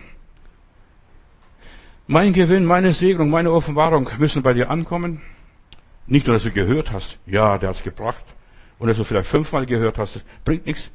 Das muss angenommen werden. Das muss beantwortet werden. Du musst es Amen sagen können. Ja, so sei es. Aber wie sagst du Amen? Ich höre das nicht. Das ist so vielleicht in Wien oder in, irgendwo in, in Zürich oder irgendwo in Hamburg oder irgendwo hier in einem Kiez in Berlin. Es muss beantwortet werden, damit es bleibend bleibt. So wie diese Heilung von diesen zehn Aussetzungen. Der eine kam zurück. Ich will noch ganz schnell noch weitermachen. Ich sehe meine Uhr, meine Zeit läuft. In der Bibel heißt es, die am Evangelium arbeiten sollen, vom Evangelium leben. Was rettet mich von dem Tod? Von der Sinnlosigkeit?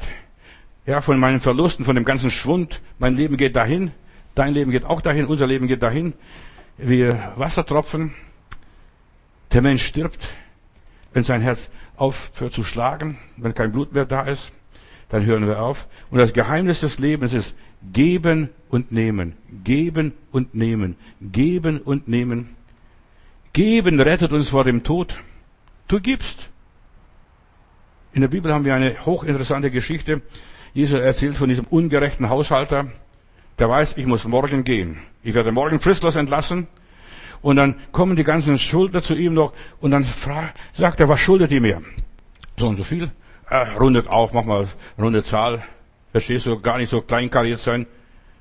Und wahre Gläubige, die ihr Leben verewigen wollen, müssen aufhören, kleinkariert zu sein. Rundet auf. Und dann kommt der Nächste, was schuldest du? Ach, runde auf, mach doch keinen Zirkus hier, runde auf. Und der hat sich gedacht, und Jesus erzählt diese Geschichte, das ist nicht meine Erfindung. Er hat gesagt, dieser ungerechte Haushalter war sehr klug, denn er wusste, ich muss gehen. Aber wenn ich dann gegangen bin, dann nehmen die mich in ihren Hütten auf. So steht es in der Bibel. Die nehmen mich in ihren Hütten auf. Was du einem der Brüder, geringsten Brüder Jesu getan hast, dass du hast ihm angetan, die nehmen dich in die Hütten auf. Ja, der hat mich bekehrt, der hat mir geholfen, der war großzügig, der hat aufgerundet, der war nicht so spießbürgerlich und kleinkariert. Du wirst belohnt. Du wirst belohnt für das, was du tust. Und weißt du, und die Menschen werden Gott die Ehre geben. Der war so großzügig, der war so gnädig zu mir. Denke drüber nach. Ich denke nur an, das, an die Schärflein der Witwe. Und auch an die Witwe in Sarepta. Die Witwe in Sarepta hat 18 Monate ihr Leben verlängert. Die wäre sonst auch mit verreckt und verhungert. Dort in Sarepta, in diesem Ort. Die waren alle pleite. Die wollte ihre letzte Mahlzeit sich zubereiten. Und da kommt der Prophet vorbei. Und er sagt, was machst du? Und du, wir kennen diese Geschichte. Und dann sagt sie, sagt der Prophet, bring mir einen, zuerst den Kuchen, back du Kuchen. Und da hört das Mehl und das Öl 18 Monate nicht auf, weil der Segen Gottes über ihr Leben war. Du bist nicht gesegnet, weil du, ja, dich nicht vervielfältigst. Bring dem Herrn zuerst, trachtet zuerst nach dem Reich Gottes und nach seiner Gerechtigkeit. So wird euch solches alles zufallen. Was ist ein richtiges Geben? Wie macht man das? Die Bibel lehrt uns, dass wir den Zehnten geben, aber ich bettle nicht ums Geld jetzt. Ich sage es nur, wie du reich werden könntest für die Ewigkeit. Dann gibt es noch etwas, die Erstlingsfrüchte. Römer Kapitel 11, Vers 16. Da heißt es, wenn die erste Frucht gesegnet ist, ist die ganze Ernte gesegnet. Das, da liegt auf die ganze Ernte der Segen Gottes. Mit deinen Gaben verewigst du dich. Wenn einer Seele, einem Menschen geholfen und gedient wird, da hast du durch deine Ewigkeit verlängert um ein Menschenleben. Stell dir vor, du hast zehn Menschen zum Herrn geführt. Du hast zehn Menschen gedient. Eine Seele hat mehr Wert bei Gott als alles Gold dieser Welt. Was du den Geringsten getan hast, das bleibt nicht unbelohnt. Der Segen fließt durch dein Leben. Du bist das Kanal der Herrlichkeit Gottes. Ströme lebendigen Wassers werden von dem Leibe fließen, wer an mich glaubt, sagt der Herr. Unser Heil können wir nicht verdienen, aber verewigen. Ich kann mein Heil, meine Erlösung nicht verdienen. Das hat der Heiland alles getan. Ich bin zu spät, 2000 Jahre zu spät geboren. Aber ich kann meine Erlösung zementieren, verewigen, in Stein meißeln, ja, festschreiben, unveränderlich machen. Das kann ich. Durch mein Geben, durch meine Hingabe, ja, mache ich Gott die Ehre. Wie heißt es einmal in der Bibel? Matthäus 5, Vers 16. Lasst eure Lichter leuchten vor diesen Menschen, damit sie eure guten Werke sehen und euren Vater im Himmel preisen. Da hat jemand Gott gepriesen. Danke, Jesus, dass der Bruder sowieso, Schwester sowieso was Gutes an mir getan hat. Danke dir, Herr Jesus. Das ist im Himmel notiert. Damit sie Gott im Himmel preisen. Die Weisen kamen auch zu Jesus. Und was haben sie getan? Ihr Leben wurde gerettet. Die wären wieder zurückgegangen nach, zum Herodes und der, der hätte sie geköpft. Aber die Weisen haben Jesus ihre Schätze zurückgelassen. Das war Reiseproviant und Reiseverpflegung nachher für die Flucht nach Ägypten. Und dann sagt der liebe Gott im Traum, geht nicht zum Herodes zurück, sondern auf einem anderen Weg nach Hause. Das hat ihr Leben verlängert. Ihr Leben wurde gerettet. Als ich in Bethlehem mal war, in der Geburtskirche, da ist ganz groß noch ein, eine Freske übrig. Da Weißt du, eigentlich haben die Moslems, als sie dann das Heilige Land eingenommen, alles zerstört und vernichtet und vor allem die Bilder wurden alle vernichtet. Aber dieses Bild mit den Fresken, wo da so Perser mit ihren Hüten da oder Turbane sitzen, die wurden erhalten. Das sind ja unsere Leute. Das sind ja unsere Leute. Bis heute, das ist eine der ältesten Kirchen, überhaupt diese Geburtskirche in Bethlehem. Du erhältst dein Leben, verewigst dein Leben und du rettest dein Haus, wenn du etwas für den Herrn tust. Das sind die Weisen. Die Weisen vom Morgenland, die haben Bethlehem, die Kirche bewahrt. Wenn wir einer Gottheit, jetzt lassen wir dahin, gestellt Gott, der lebendige Gott oder die Gottheiten, wenn wir einem Ideal uns hingeben und opfern und so weiter, wenn wir dann zu Jesus kommen und so weiter, da werden wir gefragt, hast du wirklich das für deinen Gott getan? Auch die Heiden, wenn, selbst die, das Räuber mit der Zwiebel bei Tolstoi. Ja, als Jesus merkte, sprach er zu ihnen in Matthäus 26, Vers 10, was seid ihr so bekümmert hier? Was seid ihr bekümmert? Über diese Frau hier, die Jesus die Füße gesalbt hat, hat Maria Magdalena, die Leute streiten sich, wer war diese Maria Magdalena? Ich lasse es offen. Hier kannst du deine eigenen Gedanken machen. Ich habe meine eigenen Gedanken darüber. Da streiten sich. Guck mal, das ist eine Hure, eine Prostituierte, eine ganz schlimme Frau. Dorfbekanntes, bekanntes Luder hier. Die, und der Meister erlaubt es, dass sie ihre, seine Füße küsst, seine Füße mit Öl salbt. Das erlaubt der Herr Jesus. Was sei sie so bekümmert? Dann Jesus sagt, sie hat ein gutes Werk an mir getan. Denn Arme weil Judas war so, ja, hat er mit dem Herrn Jesus geredet, hätte man das Geld lieber den Armen gegeben oder in die Mission gegeben, dann hätten wir mehr davon gehabt. Nein, Arme habt ihr alle Zeit bei euch, aber mich habt ihr nicht alle Zeit. Und dass sie das Öl auf meinen Leib gegossen hat, heißt es hier im Evangelium Matthäus 26, hat sie getan, was für mein Begräbnis wichtig war. Wahrlich, ich sage euch, und jetzt hört zu, wahrlich, ich sage euch, wo das Evangelium hier in Berlin, Ollenhauer Straße 15, gepredigt wird, auf der ganzen Welt, egal wo, da wird man auch sagen zu ihrem Gedächtnis, was sie an mir getan hat. Überall, überall. Du kannst dich verewigen, auch wenn man dich vergessen hat, wenn man an dich nicht mehr denkt, aber du hast etwas für Gott getan, für Jesus getan. Wir sagen Jesus Christus. Jesus der Gesalbte. Wo wurde er gesalbt? Nirgendwo. Keiner hat ihn gesalbt, außer Maria Magdalena hier. Sie hat für mein Begräbnis etwas zubereitet und wir sagen Jesus der Gesalbte, Christus. Bring dich ins das Reich Gottes ein. In einem ewigen Andenken, wo Gott sich erinnert, sie hat ein großes Werk an mir getan. Es ist schlimm, wenn ein Mensch in der Ewigkeit geht und ist vergessen. Niemand denkt an ihn, niemand kennt ihn, niemand will mit ihm was zu tun haben. Vergessen der Ewigkeit, das ist schrecklich. Aber denkt jetzt noch eine Geschichte. Ich muss noch die Sachen fertig. Ich versuche immer das abzurunden. Da hängt Jesus am Kreuz. Das, links und rechts sind zwei Schächer. Das sind keine Verbrecher, wie manche Bibelausleger sagen, keine Räuber und, kein, und sonst schlimme Menschen. Die wurden, die sind schlechter. Die wollen ein reines, Gott wohlgefälliges Opfer bringen und wurden erwischt, wie sie dann die Tiere schlechten, so wie Gott in, in der Bibel äh, be, befohlen hat. Und die, beiden wurden erwischt. Die wollen das Richtige tun. Und wir haben aus, aus ihnen Schächer gemacht. Aber das waren schlechter die Opfer gebracht haben. Und da gibt es eine Diskussion zwischen Jesus und diesen, diesen Schlechtern, Schächern, wie wir sagen. Und einer von diesen sagt, Herr, gedenke meiner, wenn du in dein Reich kommst. Du siehst, wie wichtig das Gedenken ist, dass Gott an mir, an dich, an uns denkt. Herr, gedenke an mich, wenn du in dein Reich kommst. Und was sagt Jesus? Wahrlich, ich sage dir, heute noch, heute noch wirst du mit mir im Paradiese sein. Und dann konnte er sterben, dann konnten seine Knochen gebrochen werden. Dann geht er in der Ewigkeit. Und er hat keine große Taten mehr getan hat. Er hat nur Gott gebeten, Herr, denk an mich. Denk an mich, wenn du in dein Reich kommst. So viele Menschen können hier in diesem Leben ihr Ideal nicht verwirklichen. Ich habe einen, eine DDR-Größe mal beerdigt, der mit Wilhelm Pieck DDR aufgebaut hat. Und ich darf nur alles sagen, was ich will. Ich muss nur eines sagen. Er konnte sein Ideal nicht verwirklichen. Dieser Kommunist. Und ich habe so viel nachgedacht über das, was die mir Angehörige befohlen haben. Der war enttäuscht von der, von der DDR, was weiß ich, diese ganze Familie war enttäuscht. Er konnte sein Ideal nicht verwirklichen. Können wir unser Ideal verwirklichen? Kann ich mein Ideal verwirklichen? Und ich muss sagen, ja, durch Jesus Christus. Ich fange an und der Heiland macht weiter. Ich streue den Samen aus, der Heilige Geist macht weiter. Ich bezeuge und der Heilige Geist überzeugt. Ich bin nur einfach ein Handlanger. Die Selbstverwirklichung durch die Gnade Gottes, durch Jesus Christus, der Dienst am Menschen, die Anbetung Gottes, das ist das Größte, was wir als Menschen haben. Und Paulus sagt hier in 1. Korinther 15, 51, sieh, ich sage euch ein Geheimnis, wir werden nicht alle entschlafen, aber wir werden alle verwandelt werden. Wir werden alle verwandelt werden. Plötzlich sind wir am Thron Gottes die Leben und die Toten, das geht vielleicht schneller, als du denkst, manchmal, vielleicht passiert es schneller hier auch in unserer Zeit.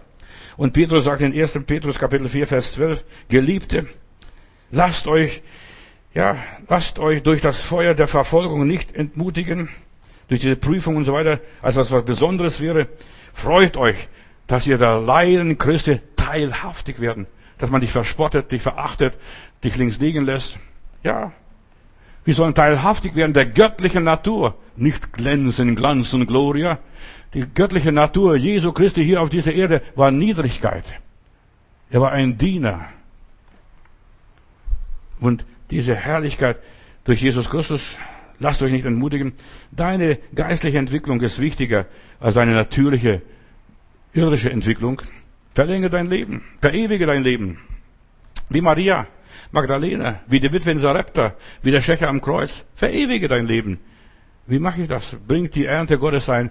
Und wenn du das nicht bring, einbringen kannst, dann bitte Gott, Herr, sei der Arbeiter in deine Ernte, denn deine Ernte ist wirklich groß. Ja, die Sünde, die nimmt überhand, das Verderben nimmt überhand, die Gemeinden zerfallen und hören auf zu existieren. Es werden noch viele Gemeinden schließen. Pass auf nach Corona, was nach Corona alles passiert. Die Leute Gottes sind so mit sich selbst beschäftigt, mit ihren Zipperleins, mit der Welt, mit ihren Problemen, mit ihren Sorgen, mit dem Materialismus, was werde ich essen, was, und was weiß ich, Arbeitslosigkeit. Aber die Ernte interessiert sie nicht. Wir leben in der Erntezeit, so günstig wie heute, dass wir Christus verkündigen können, den Menschen dienen können, so einfach, einfach mal einen Anruf machen, Telefon zur Hand nehmen oder Smartphone zur Hand nehmen, eine SMS schicken. Ja, und einfach sagen, hör die Predigten oder mach das oder mach das. Ich bete für dich. Für so viele Menschen wird nicht gebetet. Unsere Teestummenarbeit in Stuttgart, ich muss auch noch weiter sagen, in Stuttgart hat, war nur deshalb so effektiv, weil wir uns vorgenommen haben, so wie David Wilkerson in, in Amerika in seiner Teen Challenge Teestube gemacht hat, haben wir auch gemacht bei uns hier. Einfach ihm nachgemacht. Und ich möchte dir zur Nachahmung empfehlen. Wir an der Tür, wenn fremde Leute da waren mit und so weiter und die sind gegangen, dann haben wir Mitarbeiter an der Tür gehabt, die haben eine Frage gestellt darf ich mit Ihnen noch beten? Und da ist keiner, oder, äh, uns ist nicht einer begegnet, der gesagt hat, nein, ich, Sie dürfen nicht für mich beten. Ich will nicht, dass Sie für mich beten. Ja, Sie dürfen beten. Und dann sind sie oft zurückgekommen und haben sich bekehrt, haben ihr Leben Jesus bekommen. Ich werde nicht vergessen, ein Redakteur der Stuttgarter Zeitung, da war so ein Hippie, also Jesus People Mensch, der hat äh, sitzt am Tisch mit ihm redet, kommt nicht mehr weiter, weil der Redakteur sehr, äh, sehr überlegen war geistig dem jungen Mann. Und dann darf er sagen, Opa, darf ich für Sie noch beten? Weißt du, er war, der Opa war noch gar nicht so alt, dieser Journalist. Darf ich für Sie beten? Und er fängt an, für diesen Mann zu beten. Dem laufen die Tränen. Und dann, schreibt, dann ein paar Tage später lesen wir einen Bericht in der Stuttgarter Zeitung, was in dem Jesus Center bei uns in der Vogelsangstraße passiert. Da sind junge Leute, die beten, Opa, berühre und ich, er hat mit mir gebetet und mir sind die Tränen gekommen. So steht es in der Zeitung nachher. Berichte, verstehst du? Mach Gutes, tu Gutes und rede darüber. Oder lass andere darüber reden. Andere Menschen sollen das Heil Gottes erleben. Die Ernte ist groß, glaub mir das. Und frag die Leute gar nicht, wollen sie Jesus annehmen, wollen sie in den Himmel kommen? Nein, frag die Leute ganz einfach, darf ich für sie beten? Weil sie haben Probleme. Ich kann noch eine Geschichte erzählen, aber will ich nicht. Ich mach weiter. Wenn wir mutig sind und zu dem stehen, was wir sagen, dann wird die Ernte eingebracht. Denn die Ernte ist mittlerweile überreif, Geschwister, überreif. Überall hängen die Ehren schon, ja, es ist höchste Zeit. Und ich bete um Arbeiter in der Ernte Gottes. Bald sind die Türen zu, bald haben wir keine Möglichkeit mehr, dass Gottes Countdown läuft. Vielleicht ist jetzt heute der letzte Zug und wo Leute einsteigen können. Und Jesus sagt in Johannes 4, Vers 35, betet den Herrn um Ernte, um Arbeiter in seine Ernte. Nicht in meine Ernte, sondern in seine Ernte. Die Menschen sollen für Jesus arbeiten und nicht für mich oder für eine Kirche oder Organisation. Die Felder sind überreif, die Welt braucht Erntearbeiter. Gott braucht dich und mich. Jesus könnte das auch allein tun. Der könnte am Himmel erscheinen und sagen, mein Volk, kommt her zu mir. Nein, aber das macht er nicht. Der hat dich und mich gebraucht. Jesus braucht die gehen, Jesus braucht die beten, Jesus braucht die Leute, die geben. Halleluja. Lieber Herr Jesus, ich danke dir, dass du bald wiederkommen wirst und ich weiß, dein Kommen liegt vor der Tür. Du klopfst jetzt schon an. Nach Corona wird eine neue Zeit sein, davon bin ich fast überzeugt. Es wird was Neues anbrechen und es wird nicht mehr so sein, wie es bisher war. Aber deshalb, lieber Heiland, du bleibst derselbe. Alles verändert sich, alles vergeht, alles ist nichtig, aber du bleibst in alle Ewigkeit. Und lieber Heiland, ich möchte, wie eine Mutter Maria damals, einfach in dein Leben investieren. Ich möchte für dich etwas tun, auch jetzt an dieser Stelle. Ich möchte deinen Namen rühmen und ich möchte die Botschaft in diese Welt hinausbringen. Wenn ich nach Hause komme, ich werde gleich an so viele Gruppen, in so viele Gruppen posten, dass diese Predigt von vielen Menschen gehört werden kann. Lieber Heiland, segne alle, die unsere Predigten anklicken und sich anhören. Sei du bei ihnen. Herr Jesus, und hilf, dass die Christen, die Gläubigen, die dich kennen angeblich und den Heiligen Geist haben, dass sie aktiv werden für deine Sache. Jetzt können wir noch was tun, aber bald wird die Tür zugehen. Und wenn Gott die Tür zuschließt, wie bei der Arche, kann kein Mensch mehr aufschließen. Herr, deshalb gib uns Gnade, dass wir nochmals die sieben Tage benutzen, die du dem Noah für diese Welt damals gegeben hast, dass wir Menschen noch rufen, kommt herein, kommt herein, kommt herein, kommt herein. Herr, wie sind die Rufe in dieser Welt? Gott möge unser Wort segnen, aber auch die Menschen, die jetzt dieses Wort hören, dass sie auch Täter des Wortes werden. Amen.